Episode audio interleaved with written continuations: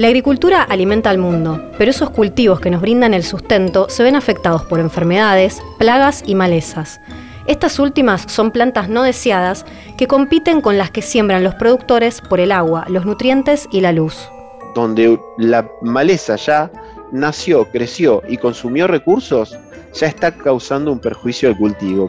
Así como existen diferentes tipos de medicamentos, según la clase de enfermedad, distintos plaguicidas se dirigen a objetivos específicos. Y en el caso de las malezas, lo indicado son los herbicidas. Podemos ir a pagar, como productores, el mejor híbrido, con la mejor tecnología, con la técnica de siembra más avanzada, que si no cuidamos el tema de las malezas podemos perder un 30% de productividad y quedar al nivel del peor cultivo de la zona. Bayer es sinónimo de ciencia. Para desarrollar productos y lograr una agricultura cada vez más sustentable, eficiente y segura, se necesita investigar y saber cada día más. Y eso lo hace un equipo de especialistas conformado por científicos curiosos y emprendedores. Están comprometidos con saber cada día más y también con compartir el conocimiento. En este podcast queremos contarte todo lo que hacen estos investigadores en busca de la ciencia para una vida mejor. Esto es Historias de Ciencia, el podcast de Bayer Science. Yo soy María Florencia Sanz y soy periodista. Les doy la bienvenida. En cualquier momento del año tenemos que estar muy atentos al manejo de esta maleza y, y también conectando un poco con el manejo de resistencia. No se trata solo de atacar con plaguicidas cuando las malezas aparecen, pero tampoco dejar que estas plantas indeseadas presenten resistencia a los herbicidas. En todo momento podemos usar este, otras prácticas, no necesariamente las prácticas químicas, eh, para hacer estos manejos y que realmente siempre tengamos un ambiente adecuado para el desarrollo del cultivo. Ramiro López Ovejero es ingeniero agrónomo y realizó su maestría y su doctorado en Brasil, donde está radicado. Trabaja en Bayer hace 15 años y en la actualidad es el responsable del equipo de manejo de resistencia. La integración de prácticas es la herramienta que nosotros eh, proponemos como estrategia de manejo de malezas en general. Germán Ferrari estudió agronomía en la Universidad de Rosario y trabaja en Bayer desde 2009, en general relacionado al tema de manejo de malezas.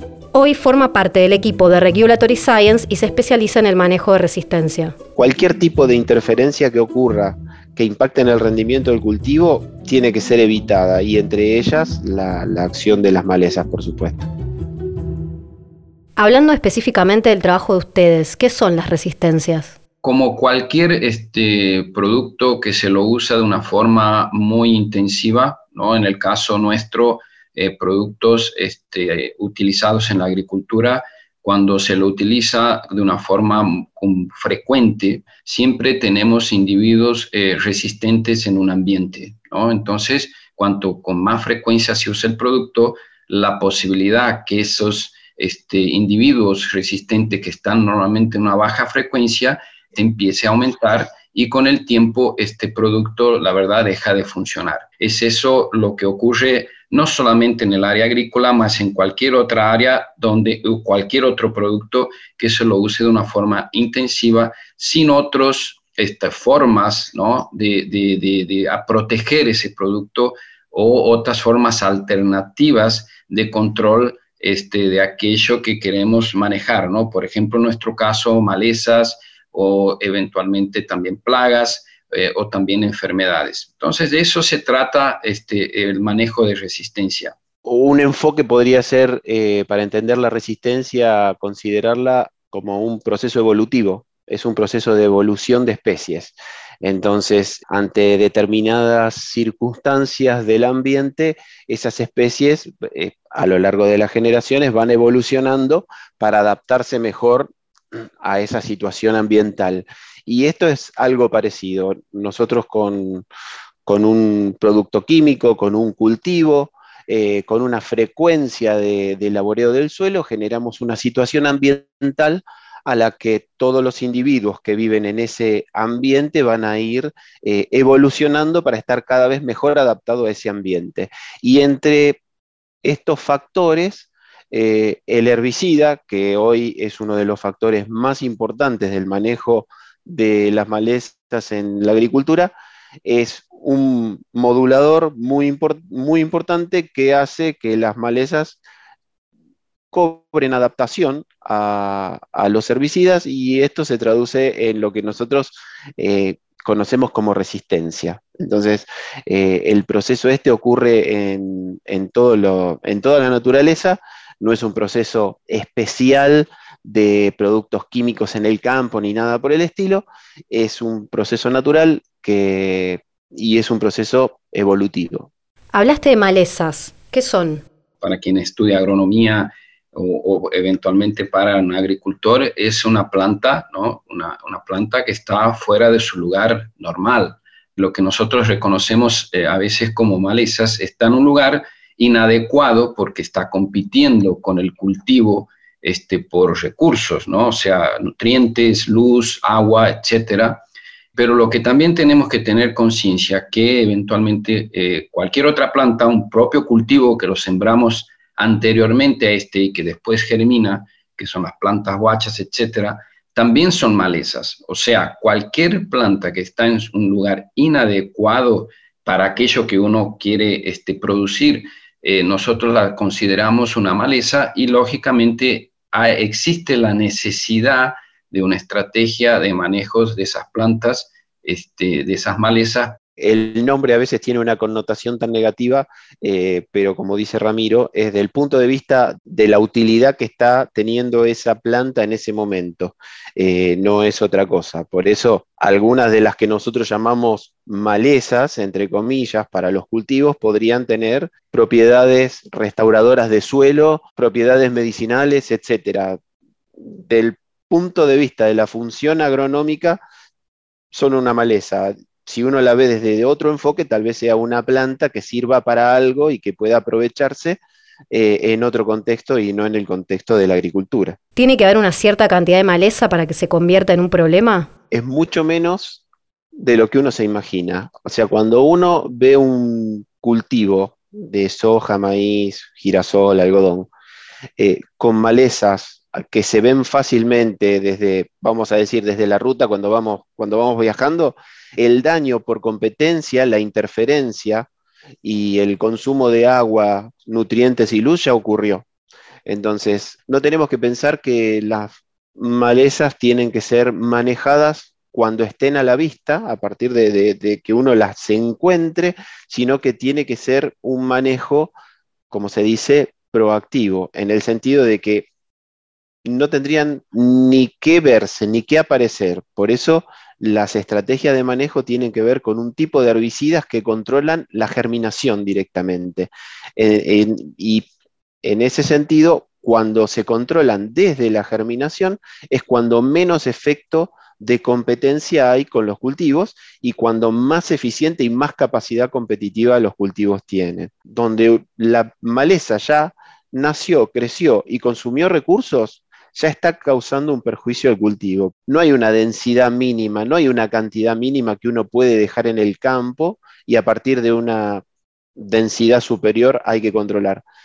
Siempre hay que estar trabajando para que las malezas no estén presentes interactuando con los cultivos. ¿Y qué pasa si no se controla la maleza? ¿Qué problemas puede causar? Cuando esas malezas no son este, controladas, hay un consumo inicial de recursos del suelo. Cuando hablamos de recursos del suelo podemos hablar de nutrientes y podemos hablar de agua, o sea, antes de que se plante o se siembre el cultivo, la maleza ya está consumiendo este, esos nutrientes o esa agua que después el cultivo le puede ser necesario, ¿no? Entonces eso es importante. Ahora, cuando está el cultivo que queremos o que sembramos, eh, también hay una competición por luz. Entonces, esos tres factores este, sea agua, nutrientes o luz, permanentemente eh, las plantas están compitiendo. Lo que hacemos cuando controlamos estas malezas es que todos esos tres este, factores estén disponibles para que la planta los consuma y realmente este, todo esto se traduzca en este, producción, en productividad, que es lo que la verdad el agricultor busca. Dependiendo de las condiciones ambientales, y del tipo de cultivo, la quita de productividad de un cultivo podría ser hasta del 100%. O sea, podés perder el cultivo por culpa de las malezas. Entonces, desde los niveles frecuentes que vamos a decir que podrían, podrían considerarse eh, un lote enmalezado que podría estar afectado en su rendimiento entre un 10 y un 30%, a niveles de 100% podríamos encontrar, podríamos encontrar casos, no serían los más frecuentes. Y pensemos que el mejoramiento genético aporta en maíz, por ejemplo, un incremento de rendimiento de 1% por cada eh, año o por cada ciclo de, mejoramiento.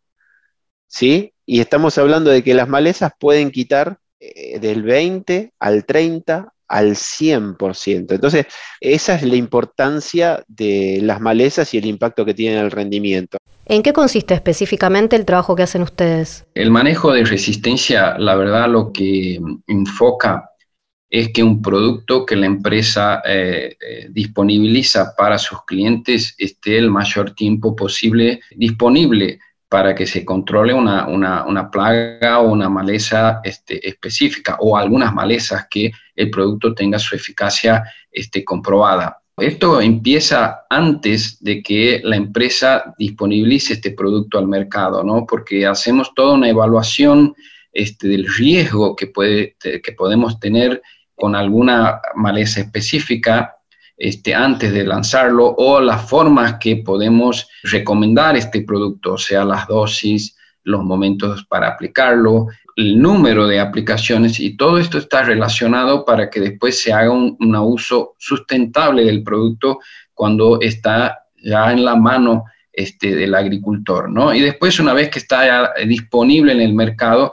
la verdad siempre hacemos un monitoreo este, no solamente de la forma que se lo usa, sino cómo este, los diferentes ambientes productivos o las diferentes malezas están respondiendo al uso que hace el agricultor de estos productos. Bayer ofrece dentro de su portfolio eh, una cantidad de, productos y entre ellos para manejo de malezas los que normalmente llamamos herbicidas. Y dentro de estos herbicidas hay una, una estrategia que diseñamos nosotros antes de que, un, herbicida sea lanzado para, para maximizar la durabilidad. O sea, el producto va a durar más cuanto más tarden las malezas resistentes en aparecer. Y después, cuando el producto está en el mercado, sale con lo que nosotros conocemos como propuesta de valor.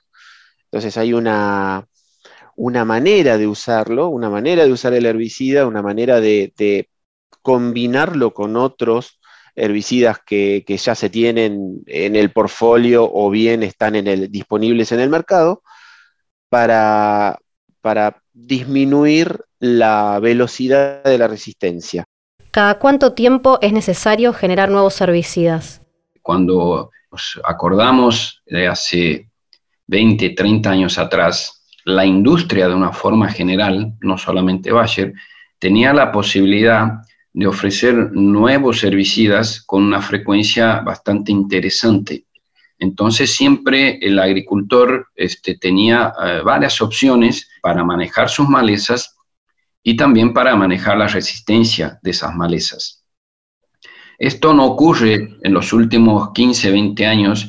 Hay una dificultad este, eh, muy grande en ofrecer nuevos herbicidas con mucha frecuencia. Y no hablo solamente de herbicidas, sino grupos químicos de herbicidas diferentes de lo que se tiene actualmente, este, porque es importante tener esa diversidad de herbicidas para poder hacer el manejo de resistencia. Entonces, podemos imaginarnos que como tenemos una menor oferta de la industria de nuevos productos, el manejo de resistencia es más complejo, ¿no? Este, entonces, también tenemos que pensar en un manejo integrado eh, no solamente de la parte química, sino a la parte no química, este, para que realmente tengamos esos productos con una durabilidad este, de estos herbicidas, con una durabilidad mayor eh, en el tiempo, este, porque realmente eh, no tenemos tantas ofertas. ¿Por qué desde hace 15 o 20 años cuesta más que se produzcan nuevos herbicidas? Cada vez los filtros para el lanzamiento de un producto nuevo son mayores. Entonces, hay un montón de productos que van, un montón de herbicidas que van quedando en el camino y en ese sentido, por, por, dar un ejemplo, nosotros identificamos los herbicidas por modo de acción, que es la manera o el proceso metabólico que afectan. El último modo de acción comercial que, tenemos es de 1994. O sea que de 1994 a esta parte no ha habido nuevos descubrimientos en modos de acción. Recién dentro de 5 a 10 años vamos a tener algún nuevo modo de acción comercial en el mercado. Entonces, fíjense los tiempos que estamos manejando respecto del descubrimiento y por supuesto que terminen siendo comerciales después de todas las, aprobaciones de nuevos herbicidas. Entonces, pensando en eso, como dice Ramiro, es fundamental, es fundamental el cuidado de las tecnologías que tenemos vigentes porque son cada vez más escasas. Además de plaguicidas y bioplaguicidas, en el manejo de malezas se pueden utilizar métodos mecánicos como el deshierve manual o el arado con máquina, la rotación de cultivos o el uso de variedades que no sean tan afectadas por plagas o enfermedades. Todo esto forma parte de lo que se conoce como sistemas de manejo integrado de cultivos. Bayer fomenta la diversidad en las prácticas agrícolas y reconoce la importancia de combinarlas. Ramiro habló sobre la importancia del manejo integrado de cultivos. ¿Podrían contar un poco más sobre esto? La integración de prácticas es la herramienta que nosotros eh, proponemos como, como estrategia de manejo de malezas en general. Entonces, el manejo químico que atañe a los herbicidas es un pilar, vamos a decir, pero después hay otros pilares o sea, un banquito se tiene que apoyar al menos en tres patas. Entonces, vamos a decir que una de las patas del banquito es el herbicida. La otra pata del banquito podrían ser las prácticas agronómicas que tengan que ver con eh, fecha de siembra, espaciamiento de los cultivos para que sean más competitivos, rotaciones de cultivo, no hacer siempre el mismo cultivo en el mismo campo, sino que ir rotando pasar de soja a maíz, dependiendo de la región, a trigo, dependiendo de la región, a algodón o girasol. Entonces, esa es una herramienta, prácticas agronómicas. Entonces, manejo químico, prácticas agronómicas, y después, a través del mejoramiento y de la biotecnología, nosotros podemos eh, generar cultivos que sean competitivos y a la vez tolerantes a los herbicidas. Entonces, podemos eh, usar nuevos herbicidas en cultivos que antes no se podían usar a través de los procesos biotecnológicos. Entonces, ahí ya tenemos tres patas, manejo químico, prácticas agronómicas, mejoramiento y biotecnología. Lógicamente, este manejo integrado eh, de malezas está muy conectado también con sustentabilidad. Siguiendo un poco el concepto que Germán nos comparte, eh, tenemos que tener esta visibilidad que las intervenciones o las acciones para ese manejo integrado no solamente deben ser realizadas cuando tenemos el cultivo de interés, sino durante todo el año. O sea que no es real esa idea de que el agricultor ve malezas o insectos y sale a rociar herbicida o insecticida. No es exactamente como vos, como vos decís, Florencia, no, no hay, no debiera haber, ¿no? Siempre hay, ah, siempre hay de todo, pero pensemos que en, la, en, el marco de la buena práctica no hay un comportamiento así de veo malezas y aplico un herbicida, sino que todo está en el marco de una planificación, por un lado. Esa planificación tiene que ver con, con la sustentabilidad de las tecnologías y con la sustentabilidad ambiental. Cada aplicación tiene que estar controlada por un profesional. O sea, como el médico receta algún antibiótico para una persona que tiene determinados síntomas, acá los ingenieros agrónomos están habilitados para eh, generar una receta agronómica y hacer una, una aplicación. Ya esto excede los herbicidas, son todos los fitosanitarios, pero de todas maneras, sí hay un control, sí hay una regulación y se trata de que todos los agricultores trabajen en ese marco. ¿Eso cómo impacta? Bueno, impacta desde el punto de vista de la productividad, porque siempre un técnico va a estar considerando todos los factores para maximizar la productividad y por otro lado, eh, la seguridad ambiental. estamos seguros que siguiendo los pasos que hay en una receta agronómica o siguiendo las recomendaciones de un profesional, eh, vamos a estar haciendo una aplicación que va a tener el mínimo impacto ambiental posible. Entonces, con esos dos factores, nosotros estamos enmarcando la, práctica, o por lo menos el manejo químico de la, de la práctica agronómica, de la manera más segura y sustentable posible. Lógicamente, el productor rural quiere este, bueno, generar alimentos, ¿no? Y generar alimentos de una forma sustentable a largo plazo. La agricultura es una actividad económica, ¿no? Entonces también tiene que traer sus beneficios económicos. Entonces, lo que, además de lo que dice Germán agronómicamente, debemos agregar que cada vez que hacemos una aplicación de un herbicida, aumentamos nuestros costos. Entonces, eh, o sea, el productor rural observa todo esto, no solamente la parte este, agronómica, sustentable, sino también sus costos y de alguna manera no se aplica este, cuando se aplica cuando hay una necesidad, ¿no? Lógicamente todo esto se puede mejorar a través de un manejo integrado, lógicamente, y un poco eso es lo que intentamos hacer a través del equipo de manejo de resistencia.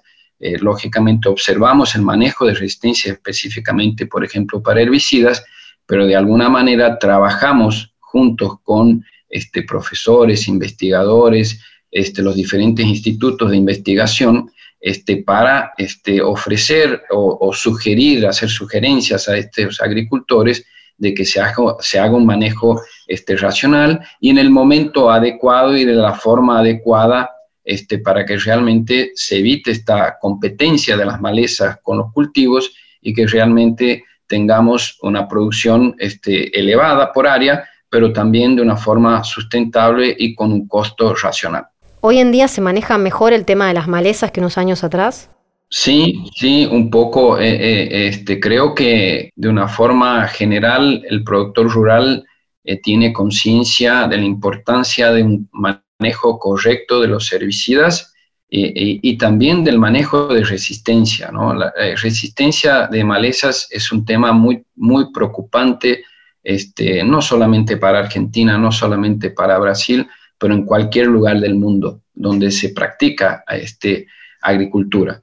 Entonces, este, creo que ese manejo racional, sustentable este, de los herbicidas o de cualquier otro producto está mucho en la conciencia del productor rural y esto va ajustándose, ¿no? No solamente, como comentamos, por una cuestión agronómica, por una cuestión de sustentabilidad, pero también por una cuestión económica. Solo para dar muestra de esto también está la cómo el productor hoy pone ojo en las nuevas tecnologías. Ya hay equipos de aplicación en sitio específico, dosis variable, evaluaciones por dron. Hay distintas herramientas que se están desarrollando y que el productor rápidamente incorpora porque entiende que la tecnología va a ser un gran aporte en el manejo de las malezas y la incorporación de esa tecnología es un reflejo de la preocupación y de que el productor actual está muy ávido de soluciones en este sentido. ¿Y cómo le llegan a los productores todo lo que ustedes investigan sobre estas herramientas del manejo integrado? La llegada de la información o de las recomendaciones a los, a los productores tiene varios canales. Las empresas se ocupan mucho de, esto, específicamente en Bayer. Nosotros, como, como ya comentamos, están eh, el concepto este de propuesta de valor. Nosotros, como empresa de semillas y productos químicos, tenemos propuesta de valor tanto para, para el manejo de un cultivo desde la siembra hasta la cosecha, como para el manejo de la aplicación de un fitosanitario, en este caso estamos hablando más específicamente de herbicidas. Así que la información llega a los productores a través de los canales de la empresa. Nosotros tenemos, digamos, el, grupo comercial soportado por un grupo técnico y esas personas están repartidas por regiones en toda la Argentina, atendiendo a los distribuidores que a su vez tienen técnicos entrenados. Ese es el camino, digamos, de la información dentro de, de Bayer.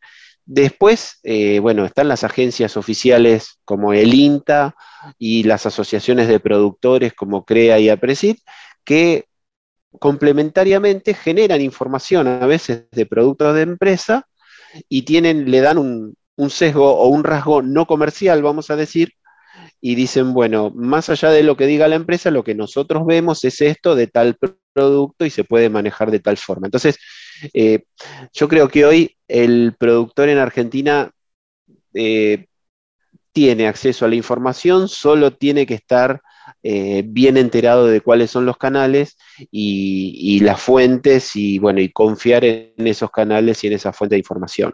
Al mismo tiempo, ¿ustedes trabajan con investigadores académicos? Sí, estamos muy involucrados con, con la academia en cada uno de los países que estamos trabajando. Estamos involucrados algunos eh, investigadores de, universidades y de agencias oficiales de investigación.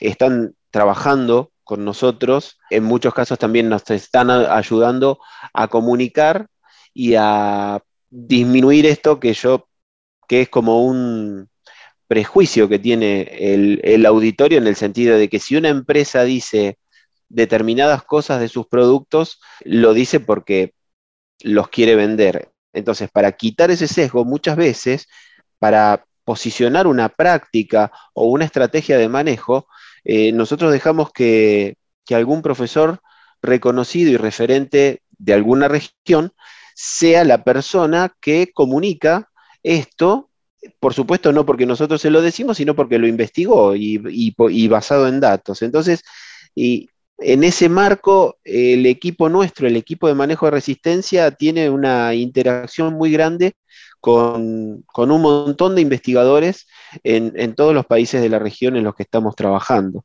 ¿Y esas investigaciones se publican en revistas científicas? Sí, porque es parte importante de todo este proceso, de compartir, de compartir esta información. Entonces, siempre que iniciamos algún proyecto, siempre la intención es compartir la información científica este, a través de diferentes maneras, ¿no? O sea, puede llevar esto este, a través de charlas, se puede llevar esto a congresos científicos, este, pero también intentamos publicar estas informaciones en, las revistas científicas disponibles, ¿no? O sea, o a nivel internacional eh, o también a nivel nacional.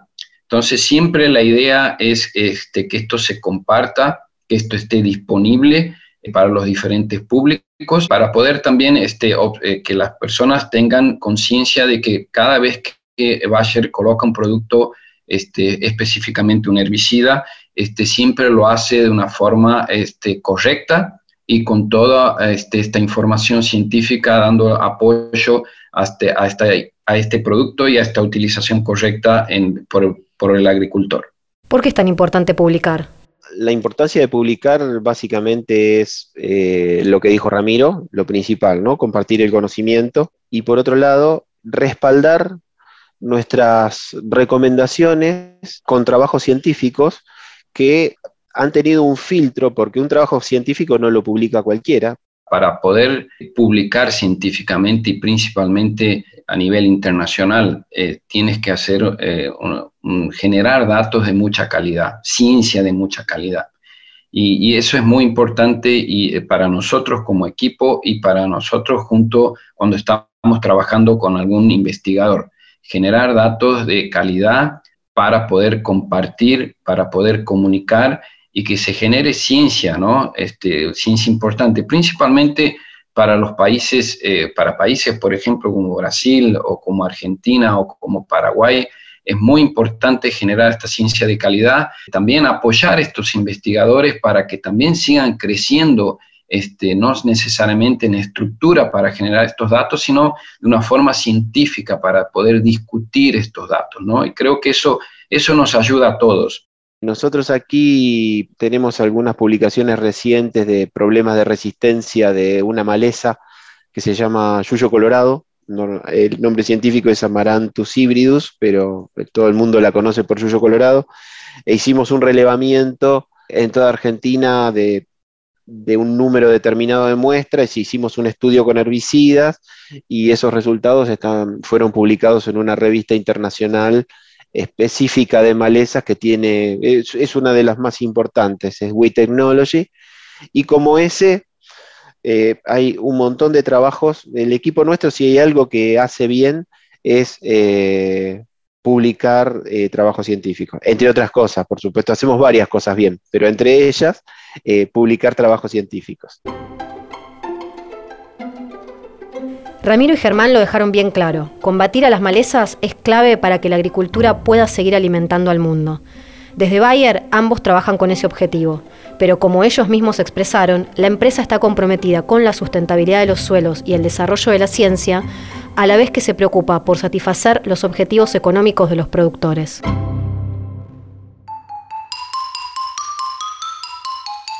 Ciencia para una vida mejor. Eso es lo que Bayer hace cada día.